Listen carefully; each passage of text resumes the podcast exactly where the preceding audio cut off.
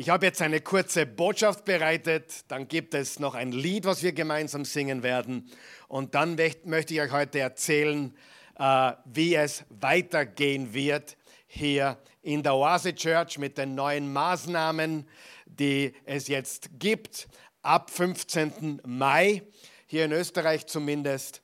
Und äh, also, nach der Botschaft, bitte bleibt dran, ein kurzes Lied und dann gibt es ein paar wichtige sehr wichtige Ankündigungen.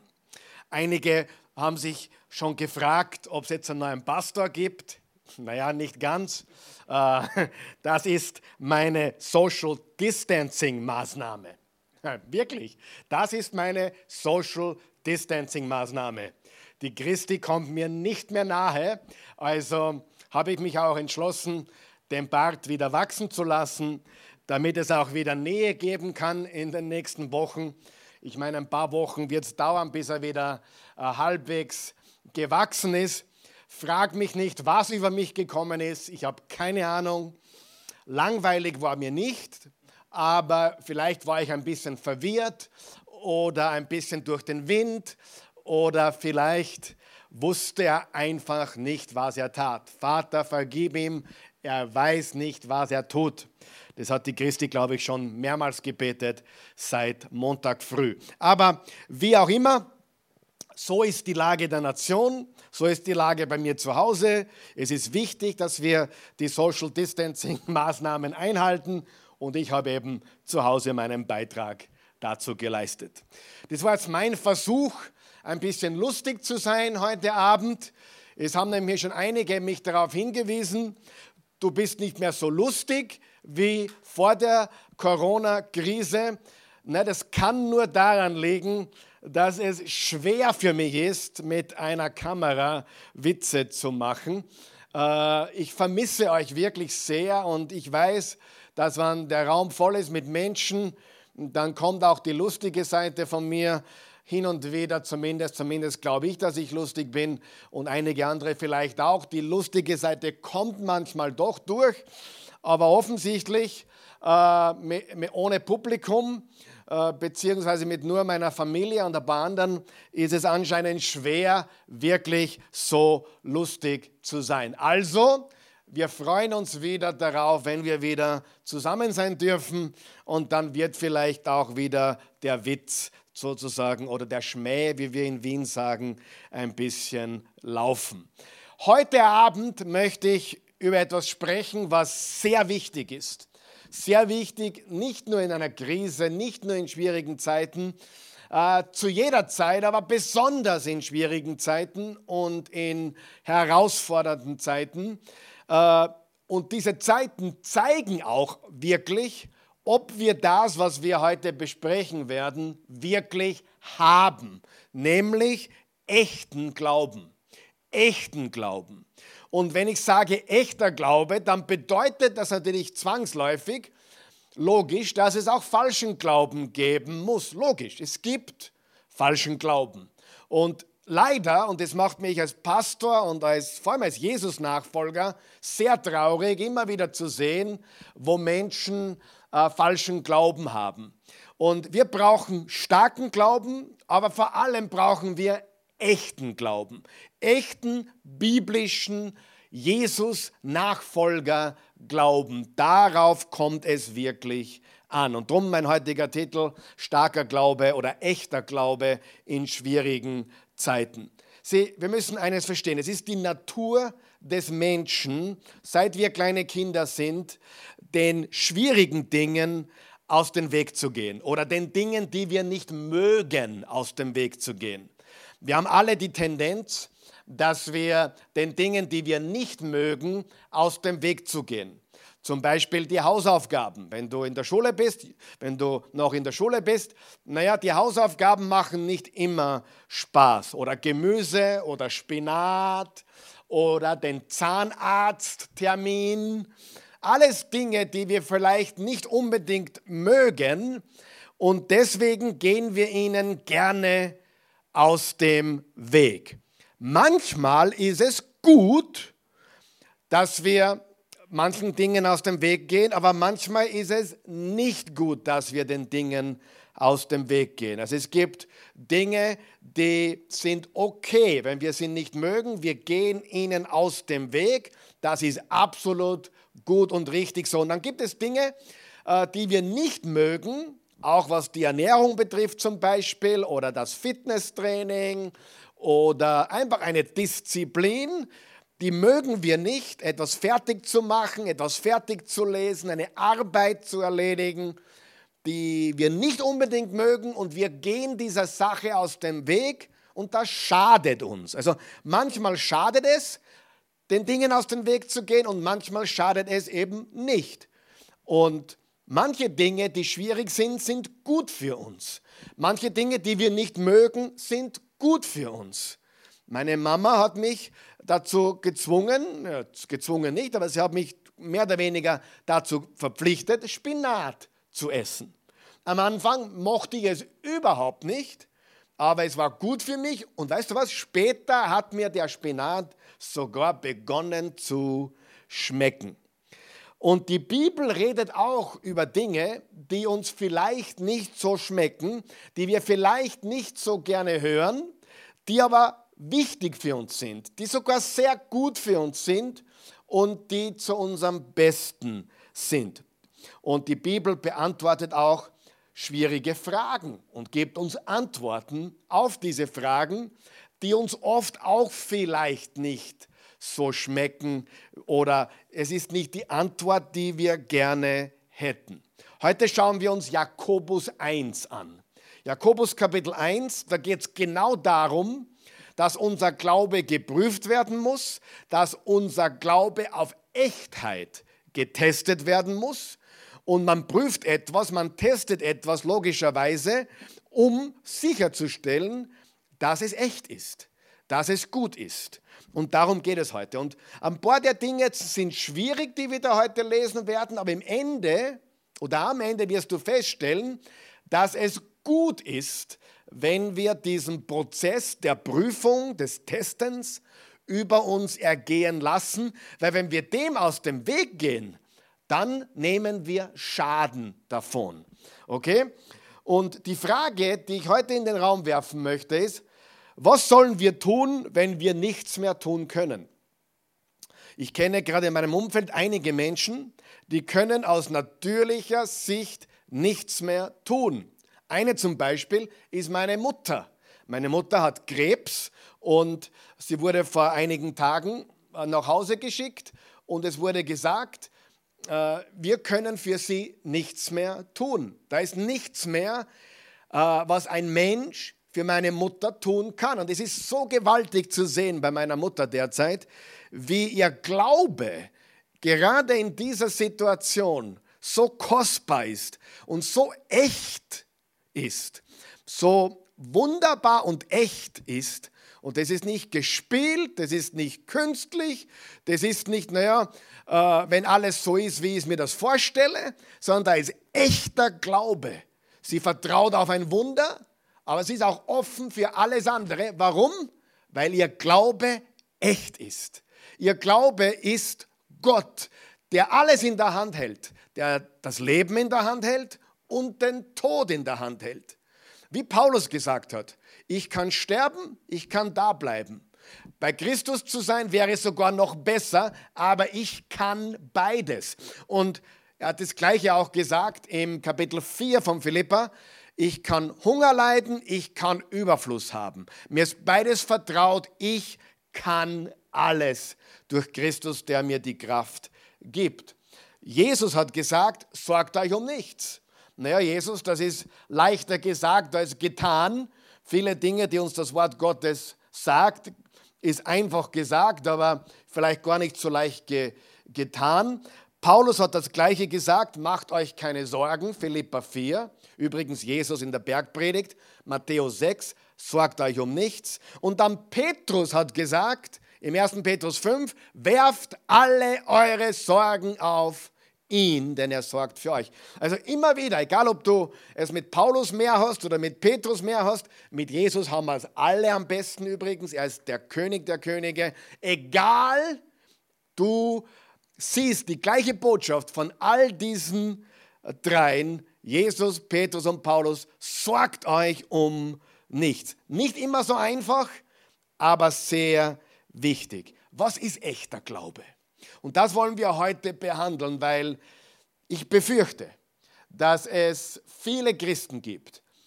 Äh, natürlich, wenn du noch nicht an Jesus Christus glaubst, dann kann dein Glaube nicht echt sein, denn die Basis für deinen Glauben ist eine Beziehung zu Gott durch Jesus Christus, ein lebendiger Glaube, eine lebendige Beziehung. Aber es gibt auch viele gläubige Jesus-Nachfolger, deren Glaube ist nicht wirklich echt. Ihr Glaube ist an Bedingungen geknüpft. Äh, und dann, das sieht man dann, wenn sie sagen, oh Gott, wo warst du? Gott hat mich enttäuscht. Da hat er Nein gesagt, da hat er, ja, er hat auch einmal Ja gesagt. Aber hier hat er Nein gesagt. Und ich sage dir, echter Glaube kann mit einem Ja von Gott umgehen und echter Glaube kann mit einem Nein von Gott umgehen. Ich glaube an Gott, ob ich 50 Jahre auf dieser Erde habe und er sagt, es ist genug, oder ob ich 100 Jahre auf dieser Erde habe und er sagt, jetzt ist es genug. Er ist Gott, er ist souverän. Mein Vertrauen ist nicht in ein langes Leben, mein Vertrauen ist in Gott. Mein Vertrauen ist in seine Güte, nicht einen Umstand, nicht an ein Wunder, nicht an irgendetwas. Mein unerschütterliches Vertrauen ist er, egal wie er es möchte. Natürlich glaube ich an Wunder, natürlich glaube ich an Heilung, aber ich bin auch offen für alles andere, weil er weiß es besser und er weiß es am besten. Bitte bete weiter. Bete für Wunder, bete für Heilung, bitte bete auch für meine Mama.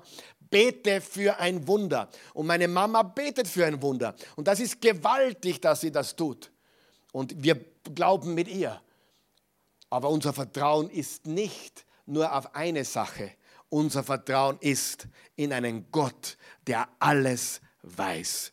Und weißt du, ich kenne, jetzt gehe ich schon ein bisschen vorweg von meinem Text von Jakobus 1, aber ich kenne leider Christen, die hatten angeblich so starken Glauben, bis ihr Glaube erschüttert wurde, weil sie nicht geheilt wurden oder der nicht geheilt wurde oder, oder da schief gegangen, das, das Unternehmen ist eingegangen und dann plötzlich äh, verlieren sie ihren Glauben und, oder irgendwas und der, Glaube war nicht echt, weil die Prüfung zeigt, ob er echt ist oder nicht. Unser Glaube darf nie in etwas sein, was Gott gibt. Unser Glaube muss immer sein in Gott, den Geber. Und das ist der große Unterschied. Das hat Jesus gelehrt, das hat Paulus gelehrt. Ich kann viel haben, wenig haben, ich kann hungern, ich kann Überfluss haben, ich kann leben, ich kann sterben, ich kann alles, weil mein Vertrauen ist Gott und nicht irgendetwas auf dieser Erde. Halleluja. Sag einmal Halleluja zu Hause. Es ist, sagt einmal Halleluja da erinnern, es ist einfach die Wahrheit. Lass uns einfach einmal lesen. Ich habe da die ersten fünf Verse und dann den zwölften Vers. Das ganze Kapitel lesen wir nicht. Bitte lies es selbst, Jakobus 1. Aber ich äh, möchte dir nichts vorenthalten und ich möchte auch nicht zu lange heute da das hinausziehen. Aber lesen wir gemeinsam einmal diese sechs Verse und dann kommentieren wir diesen wunderbaren, gewaltigen, lebensverändernden, glaubensinspirierenden äh, Text. Vers 1. Dieser Brief ist von Jakobus, einem Diener von Gott und von Jesus Christus, dem Herrn. Er ist geschrieben an die Gemeinden, die zerstreut unter den anderen Völkern leben. Ich grüße euch. Liebe Brüder, wenn in schwierigen Situationen euer Glaube geprüft wird, dann freut euch darüber. Denn wenn ihr euch darin bewährt, wächst eure Geduld. Und durch die Geduld werdet ihr bis zum Ende durchhalten, denn dann wird euer Glaube zur vollen Reife gelangen und vollkommen sein und nichts wird euch fehlen. Wenn jemand unter euch Weisheit braucht, weil er wissen will, wie er nach Gottes Willen handeln soll, dann kann er Gott einfach darum bitten. Und Gott, der gerne hilft, wird ihm bestimmt antworten, ohne ihm Vorwürfe zu machen. Glücklich ist, glücklich ist. Ich habe heute früh mit meinen beiden kleinsten Jungs über wahres Glücklichsein geredet. Wir haben den Psalm 1 studiert gemeinsam der Gideon, der Samson und die Christi und ich. Und da haben wir geredet, was wirklich glücklich ist. Wenn ein weltlicher Mensch glücklich ist, ist es auf Umstände bezogen. weil er im Lotto gewonnen hat oder weil er ein neues Auto hat oder weil, keiner, weil er sich gesund fühlt oder was, Umstände. Wenn ein Jesus-Nachfolger wirklich glücklich ist, hat er Freude. Und diese Freude kommt von innen und hat nichts mit Umständen zu tun. Eine Freude, die Paulus sogar im Kerker gespürt hat. Und eine Freude, die du spüren kannst, Krise hin oder Krise her. Die Freude am Herrn ist unsere Kraft. Glücklich ist. Psalm 1 ist übrigens sehr gut zum Studieren. Vielleicht mache ich einen mache ich mein erstes Daily Devotional ab 1. Mai über den ersten Psalm. Glücklich ist, wer die Prüfungen des Glaubens geduldig erträgt. Geduld, äh, geduldig erträgt. Glücklich ist, wer die Prüfungen des Glaubens geduldig erträgt. Wenn er sich bewährt hat, wird er den Siegeskranz des Lebens, den Gott denen versprochen hat, die äh, äh bekommen, empfangen, den Gott denen versprochen hat, die ihn lieben. Was will Jakobus uns hier sagen? Du sagst jetzt, naja, mir geht es wirklich dreckig oder ich habe wirklich schwierige Zeiten, ich werde wirklich geprüft. Was will dieser Jakobus da mir eigentlich sagen? Der hat ja keine Ahnung, wie es mir geht. Ich gebe dir recht, äh, der Jakobus hat keine Ahnung, wie es dir geht und es ist immer ein bisschen schwierig, wenn jemand Ratschläge für uns hat, der unsere Situation nicht kennt. Stimmt es? Ich glaube ja. Also äh, immer wenn jemand sagt, naja, ist nicht so schlimm oder da kommst schon durch. Wenn jemand meine Situation nicht kennt und er sagt mir, was ich zu tun habe, tue ich mir oft schwer. Zum einen ist das das Wort Gottes und das ist sehr wichtig. Und zum anderen hat Jakobus eine ganz, ganz schwierige Zeit durchgemacht. Und die Jesus-Nachfolger damals gingen durchs Feuer. Es war extrem schwierig. Da war Hunger, da war Verfolgung. Christen wurden teilweise den Löwen zum Fraß gefüttert, lebendig. Das können wir uns gar nicht vorstellen. Manche wurden ans Kreuz geschlagen, genagelt. Und äh, Dinge, die wir uns gar nicht vorstellen können, was Verfolgung betrifft für einen Jesus-Nachfolger. Aber das haben diese Christen damals erlebt. Und das war am täglichen Programm. Und sie waren sogar zerstreut in alle Himmelsrichtungen wegen der Verfolgung, steht in Apostelgeschichte 8. Und der Gemeinde in Jerusalem, wo ja Jakobus 30 Jahre geleitet hat, wo Jakobus war 30 Jahre der Hauptapostel oder Hauptpastor der Gemeinde Jerusalem. Paulus hat Geld gesammelt von anderen Gemeinden, um der, der gebeutelten Gemeinde in Jerusalem Geld zu bringen, weil denen ging es richtig, richtig dreckig in der damaligen Zeit. Ja, wie passt das in dein Christsein-Bild von heute? Oh, ich bin so gesegnet und ich habe ein neues Auto und, ich, und meine Frisur sitzt gerade äh, und so weiter. Wie passt das in dein Christsein-Bild? Ehrlich jetzt. Haben wir verstanden, was Christsein bedeutet? Und ich möchte dich wirklich aufrütteln. Wenn du glaubst, wir haben jetzt eine Krise, dann wach auf. Ich meine, es ist eine Krise und es tut mir wirklich leid, dass wir alle davon betroffen sind, manche mehr, manche weniger und es uns richtig beutelt. Aber ganz ehrlich, das ist nicht das, was in der Bibel als Trübsalzeit zum Beispiel beschrieben ist. Da sind wir noch lange entfernt. Und ganz ehrlich, ich glaube, wir gehen auf Zeiten zu, die werden nicht wieder normal. Es wird ein neues Normal geben und wir werden auch auf größere Krisen zugehen. Und wir Christen werden nicht immer in Ruhe gelassen werden. Und es wird wahrscheinlich nicht immer so sein, dass wir frei aus der Leber heraus sagen dürfen, ohne dafür in Bedrohung zu bekommen, was wir sagen sollen und predigen sollen. Also ganz ehrlich, wenn du wissen willst, wie Nachfolger Jesu wirklich gelebt haben im ersten Jahrhundert und dann auch die Jahrhunderte nachher und und wenn man das vergleicht mit manchen Wohlstandspredigern, ganz ehrlich, da wird mir schwindlig. Glaube heißt nicht, oh Gott, gib mir, was ich will, Gott, gib mir, was ich brauche.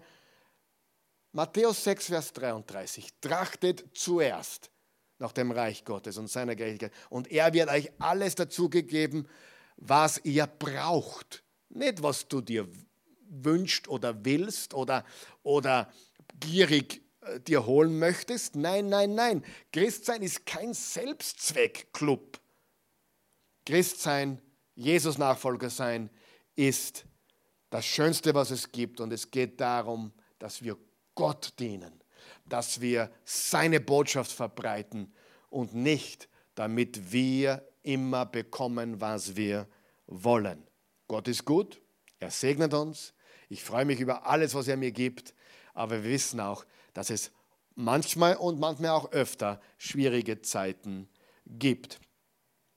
Also, was will der Jakobus uns sagen? Sagst du, ich glaube, er ist höchst qualifiziert dafür, über diese Dinge zu reden. Er hat das durchgelebt. Er war unter großer, großer Bedrängnis, nicht nur für sich und sein Leben, sondern auch für die Christen in seiner Gemeinde in Jerusalem. Und wir wären dumm, glaube ich, und ich glaube, das darf ich so sagen, wenn wir die Worte von Jakobus nicht ernst nehmen würden. Und jetzt gehen wir die Verse einzeln durch und dann ein paar, ein paar, paar Sachen heraus äh, uns holen, die wichtig sind und dann sind wir schon fertig für heute. Lesen wir nochmal Vers 1. Dieser Brief ist von Jakobus, einem Diener von Gott und von Jesus Christus, dem Herrn. Bleiben wir da mal kurz stehen. Wer ist Jakobus eigentlich? Jakobus ist der Halbbruder von Jesus Christus. Seine Mutter ist Maria. Nachdem Maria Jesus auf die Welt brachte als Jungfrau, hatte sie noch weitere Kinder.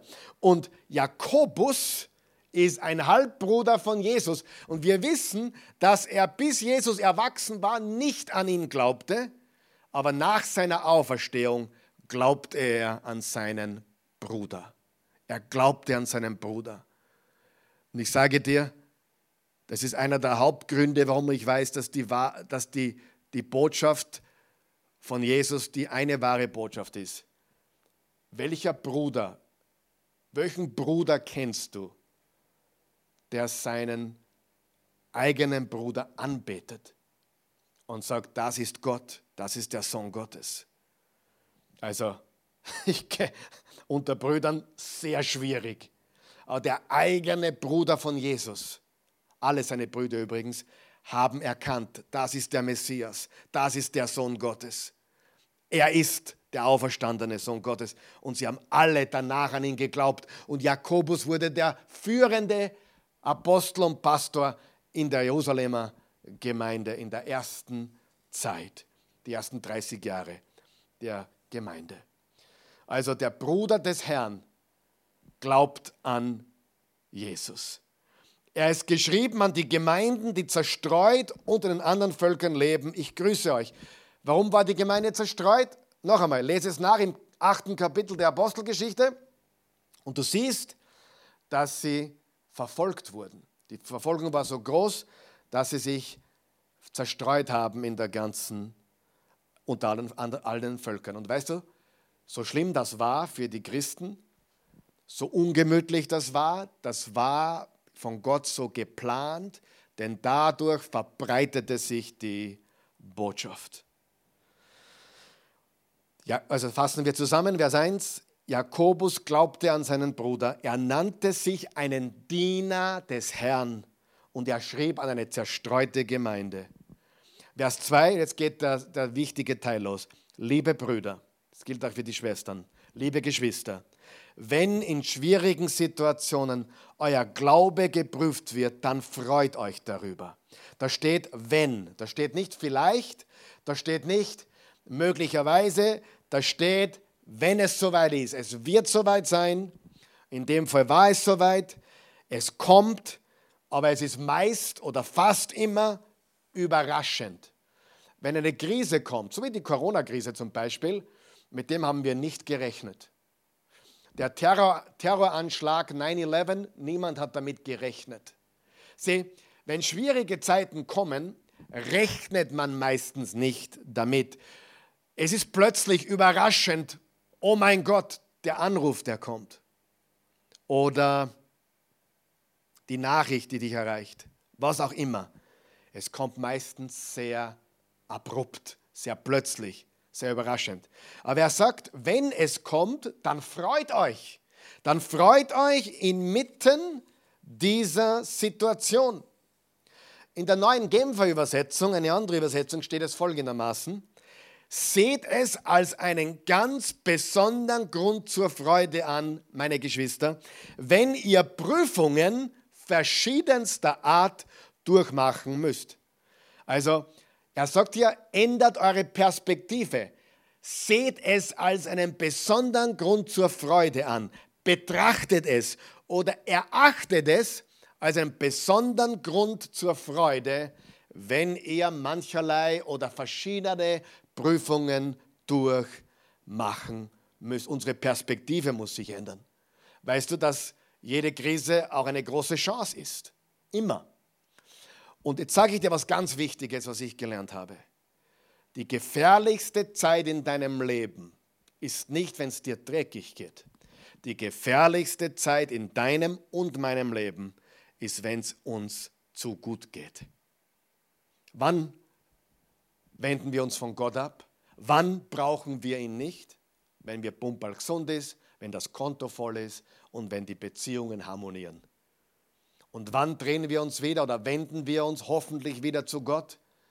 Wenn wir, wenn wir das Feuer spüren, wenn es uns dreckig geht. Die gefährlichste Zeit in deinem Leben ist, wenn es dir zu gut geht wenn alles, wenn alles unter Anführungszeichen sozusagen in Ordnung ist. Das ist wirklich eine gefährliche Zeit. Hochmut kommt vor dem Fall. Geht es dir über drüber? Vergisst du, wo du herkommst? Vergisst du die Dankbarkeit? Vergisst du die letzte Krise? Das ist die gefährlichste Zeit. Und meine große Angst ist, dass es wieder normal wird. Ich möchte schon wieder große Gottesdienste feiern. Ich möchte schon wieder große Veranstaltungen machen. Aber ich möchte nicht wieder, dass wir zurückgehen zu lauwarmer Christenheit, zu lauwarmen Jesus nachfolgen. Und ich sage dir, nimm diese Krise als Chance. Nicht nur diese, nimm jede Krise, vielleicht deine Krankheit, vielleicht dein, deinen Jobverlust oder dein, deine Krise im Unternehmen, was immer es ist. Nimm es als Chance, dass dein Glaube getestet wird, geprüft wird und freue dich daran, wenn er echt ist. Vers 3. Denn wenn ihr euch darin bewährt, wächst eure Geduld. Wenn wir bewährt sind oder wenn unser Glaube sich bewährt, dann wachsen wir. Wir wachsen.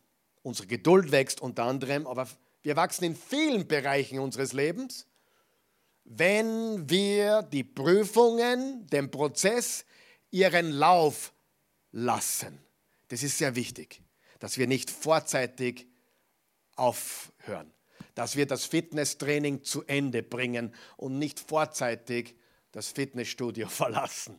Ich hoffe, du verstehst meine Metapher. Lass den Prozess zu Ende gehen. Hey, es ist nicht gut, wenn du gleich wieder an Top bist. Du brauchst die Phase. Deswegen zum Beispiel einer meiner Ratschläge ist, wenn du aus einer gebrochenen Beziehung rauskommst, nimm dir ein Jahr Zeit, keinen Mann, keine Frau, keinen, niemanden. Suche Gott. Lass den Prozess arbeiten. Lass die Bewährung, die Prüfung ihren Lauf nehmen. Nicht zu früh aufhören, nicht zu früh abbrechen, sondern durchgehen. In der neuen Genfer Übersetzung, der gleiche Vers, Vers 3 steht, ihr wisst doch, wenn euer Glaube erprobt wird und sich bewährt, bringt das Standhaftigkeit hervor. Ist das wichtig? Unendlich wichtig. Sieh, ich befürchte, dass die moderne Kirche, die modernen Gemeinden voll sind mit Menschen mit einem falschen Glauben, oberflächlichen Glauben, einen Glauben, der darauf abzielt, was kann ich mir da rausholen? Was ist für mich drinnen? So wie jemand mal zu mir gesagt hat, äh, den ich getroffen habe, der war dann drei Monate in der Oase, dann kam er drei Monate nicht mehr. Wie er da war, sagte er, es geht mir so schlecht, die Predigten tun mir gut. Als ich ihn dann getroffen habe, zwei, drei Monate habe ich ihn nicht mehr gesehen, habe ich ihn gefragt, wo warst du? Na, es geht mir eh wieder besser. Geht mir eh wieder besser? braucht den Gottesdienst nicht mehr, brauche anscheinend Gott nicht mehr. Das ist ein komplett falscher Glaube. Und jetzt kommt ein ganz wichtiger Satz. Prüfungen enthüllen die Echtheit unseres Glaubens. Schreibt er das auf, tu das abfotografieren. Prüfungen enthüllen die Echtheit unseres Glaubens. Bitte teile diesen Satz, tweete ihn, poste ihn, whatever, Story irgendwo, egal wo. Prüfungen enthüllen die Echtheit unseres Glaubens. Oder anders gesagt, Prüfungen enthüllen die Echtheit unseres Vertrauens auf Gott. Ich bin nicht beeindruckt von Menschen, die zu mir kommen und sagen, Karl Michael, ich glaube Gott für ein Millionenwunder und ich glaube Gott für Totenauferstehungen und ich glaube Gott für... Das beeindruckt mich nicht, mein Freund. Das beeindruckt mich null. Ich habe gesehen, wie die gleichen Menschen, die so groß geglaubt haben, angeblich, beim ersten Gegenwind in ihrem persönlichen Leben nicht wirklich Glauben hatten. Ihr Glaube war nicht echt. Ihr Glaube war oberflächlich und falsch. Im Moment, wo man eine Prüfung erlebt, entdeckt man etwas. Und zwar sofort. Was entdeckst du, wenn du eine Prüfung erlebst? Du entdeckst sofort, was du glaubst. Denke mal drüber nach. Was du wirklich glaubst oder was du geglaubt hast, dass du glaubst. Und eine Prüfung zeigt so viel über deinen Glauben und du entdeckst Dinge über dich selbst, die du sonst nicht herausgefunden hättest, was wir nur durch Prüfungen entdecken und lernen. Und weißt du was? Es passiert einfach. Es kommt einfach über uns. Noch eine andere Formulierung. Immer wenn Umstände sich verschlechtern. Schreib das auch bitte auf oder kopier es ab. Immer wenn Umstände sich verschlechtern, wird künstlicher, falscher und was habe ich davon Glaube entlarvt. Das wollte ich sagen mit der Geschichte mit dem, mit dem Mann, den ich getroffen habe. Jetzt geht es mir eh wieder besser. Wenn die Umstände sich verschlechtern, wird künstlicher, falscher und was habe ich davon? Glaube entlarvt. Und ich glaube, wir haben das alle schon gesehen. Dieser falsche Glaube. Und Jakobus sagt, es ist eine Freude herauszufinden, dass dein Glaube echt ist. Es ist eine Freude herauszufinden, ja, ich bin durch die Prüfung gegangen, ja, ich wurde getestet, mein Glaube wurde erprobt und weißt du was? Er ist echt. Ich liebe Jesus heute mehr als je zuvor, egal was ich durchgemacht habe. Ich stehe im Glauben. Und da steht in einem starken Kontrast zu dem Glauben, der in vielen modernen Kirchen heute gepredigt wird. Sie, Glaube ist keine Superpower. Ich hole mir was von Gott. Das ist nicht Glaube, bitte. Glaube heißt, ich vertraue Gott hundertprozentig. Egal, ob ich viel habe oder wenig habe.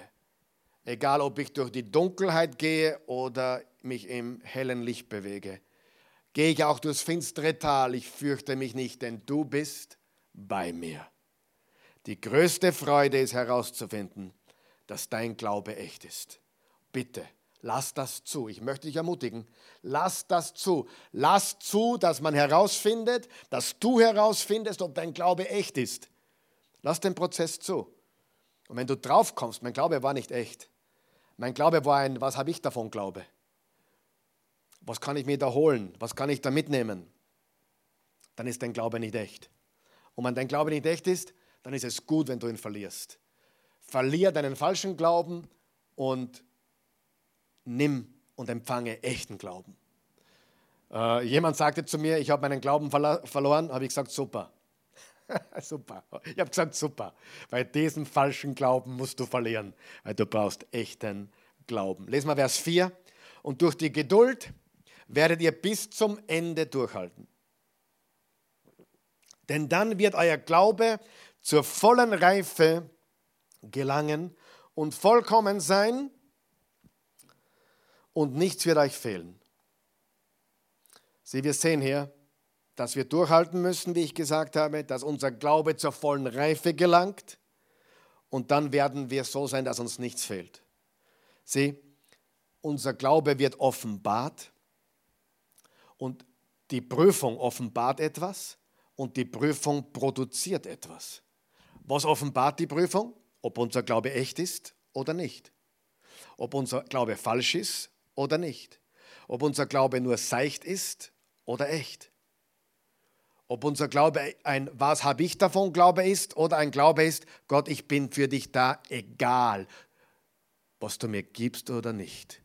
Du hast schon alles gegeben. Ich glaube nicht an das, was Gott für mich tun wird.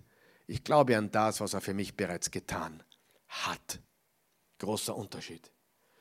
Prüfungen machen unseren Glauben stärker. Das sind Prüfungen, die, die suchst nicht du aus. Sie, wir suchen uns nicht die Prüfungen aus, sie suchen uns aus.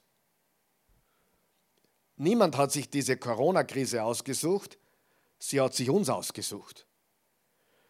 Und bis zum Ende durchhalten, nicht aufgeben, unterbrich den Prozess nicht, damit du echten Glauben bekommst und erwachsen wirst im Glauben.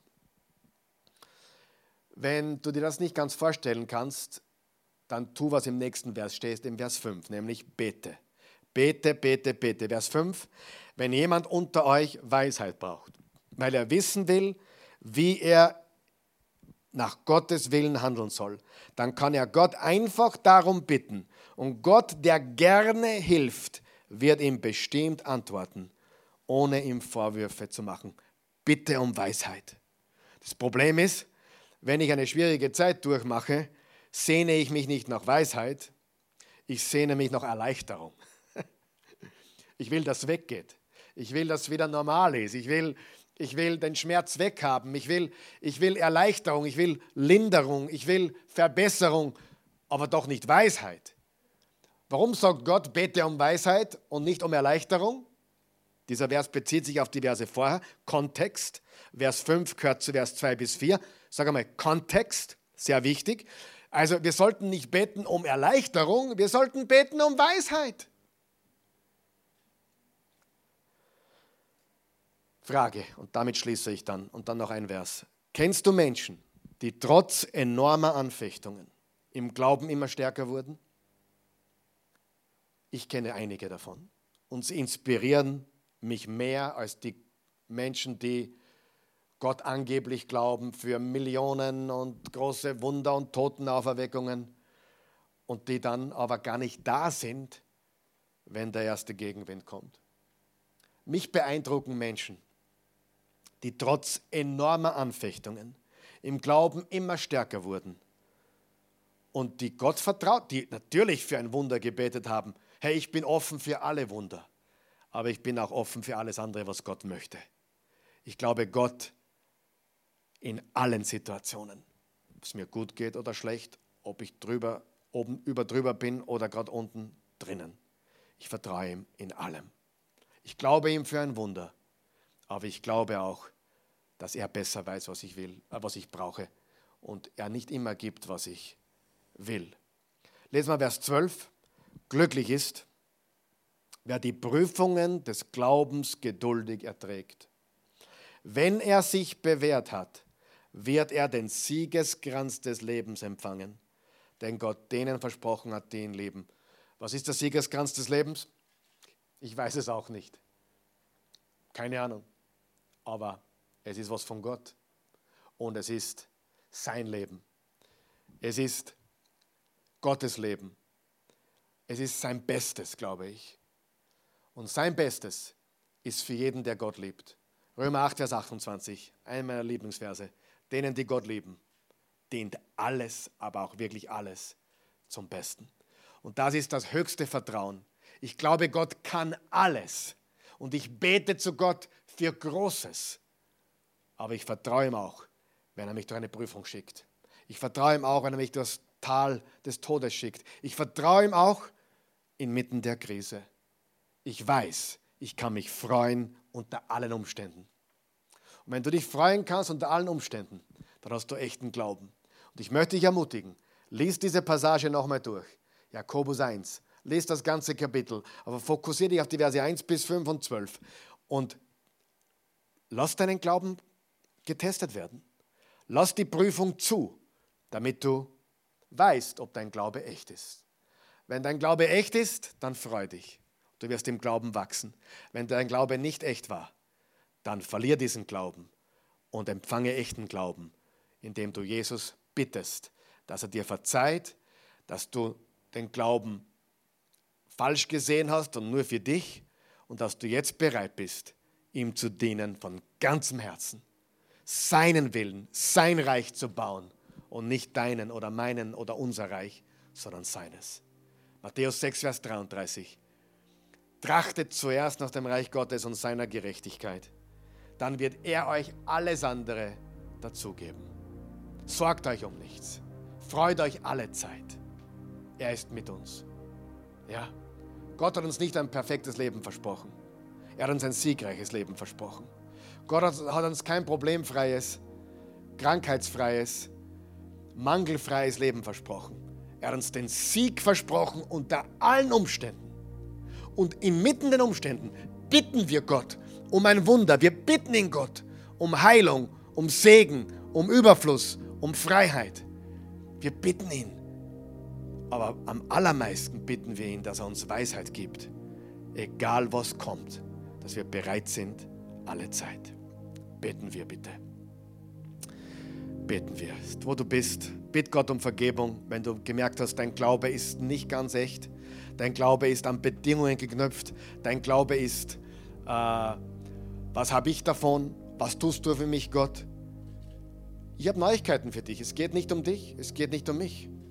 Es geht um Gott, es geht um Jesus. Sein Reich, sein Wille.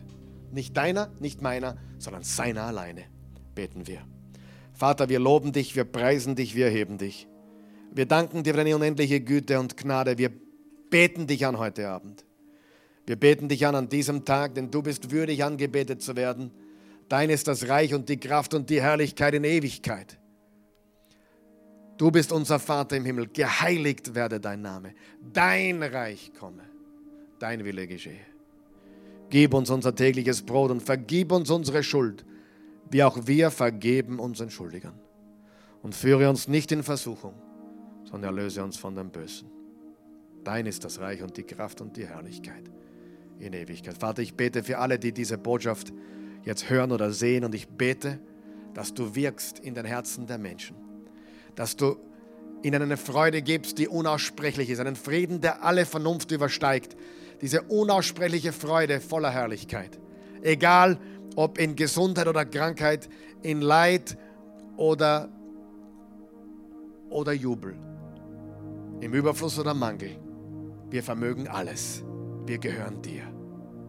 Wir freuen uns daran, dass unser Glaube getestet wird und als echt befunden wird. Was für eine Freude. Gott, wir loben dich und preisen dich. Wir danken dir für deine unendliche Güte und Gnade. Gott, danke, dass du echten Glauben, dass du in der Oase Church und alle, die hier dazugehören und sich dazugehörig fühlen und die auch noch dazukommen werden und alle, die jetzt Online-Besucher sind und Online-Zuschauer sind, dass du ihnen echten Glauben zeigst. Und dass sie sich für diesen echten Glauben entscheiden, der ohne, ohne Bedingung ist und, und frei von Umständen ist, wo wir wachsen dürfen und wo wir immer stärker werden im Glauben. Wir sind nicht von dieser Welt. Wir leben zwar in dieser Welt, aber wir sind nicht von dieser Welt. Und sollte unser Leben heute enden oder morgen oder übermorgen, dann gibt es dort ein Fest. Vielleicht gibt es hier noch ein Fest, vielleicht gibt es dort ein Fest, aber als Nachfolger Jesu können wir nicht verlieren. Denn selbst im Tod triumphieren wir. Und dafür danken wir. Und deswegen kann eine Krise uns nichts anhaben und kann uns eine Herausforderung nicht an, nichts anhaben. Wir sind Sieger alle Zeit. Bete mit mir, wenn du echten Glauben möchtest. Und du hast heute verstanden, mein Glaube, ah, ich habe Gott irgendwie so als jemanden gesehen, der mir das gibt, was ich brauche. Und, und ich habe den Glauben so ein bisschen als Superpower gesehen. Ja, ich kann mit dem Glauben alles und ich hole mir alles. Das ist nicht Glaube. Sorry. Egal, was du gehört hast von manchen, die das Gleiche tun wie ich, das ist nicht Glauben. Glaube heißt nicht, Gott, du musst mir geben, was, was mir zusteht. Glauben bedeutet, Gott zu vertrauen inmitten aller Prüfungen. Und das ist das Schönste, was es gibt, wenn der Glaube als echt empfunden wird. Bete mit mir. Bete mit mir. Guter Gott, ich komme zu dir. Ich will dir von Herzen nachfolgen, weil du es würdig bist, weil du dein Leben für mich gegeben hast. Will ich mein Leben geben. Es geht nicht um mich, es geht nur um dich. Dir gebührt alle Ehre. Dein Wille, dein Reich, nicht meins. Ich will dir dienen mein Leben lang. Jesus, ich will jeden Tag mit dir leben. Da ist die Freude, da ist der Friede. Ich will echten Glauben und ich will in diesem Glauben wachsen. Hilf mir dabei. Schenk mir die Weisheit dazu. In Jesu Namen. Amen. Ich kann dir gar nicht sagen, wie sehr ich dich liebe. Du sagst, du kennst mich gar nicht oder vielleicht kenne ich dich, ich weiß nicht, ob ich dich kenne oder nicht. Aber ich liebe dich und ich bete für dich.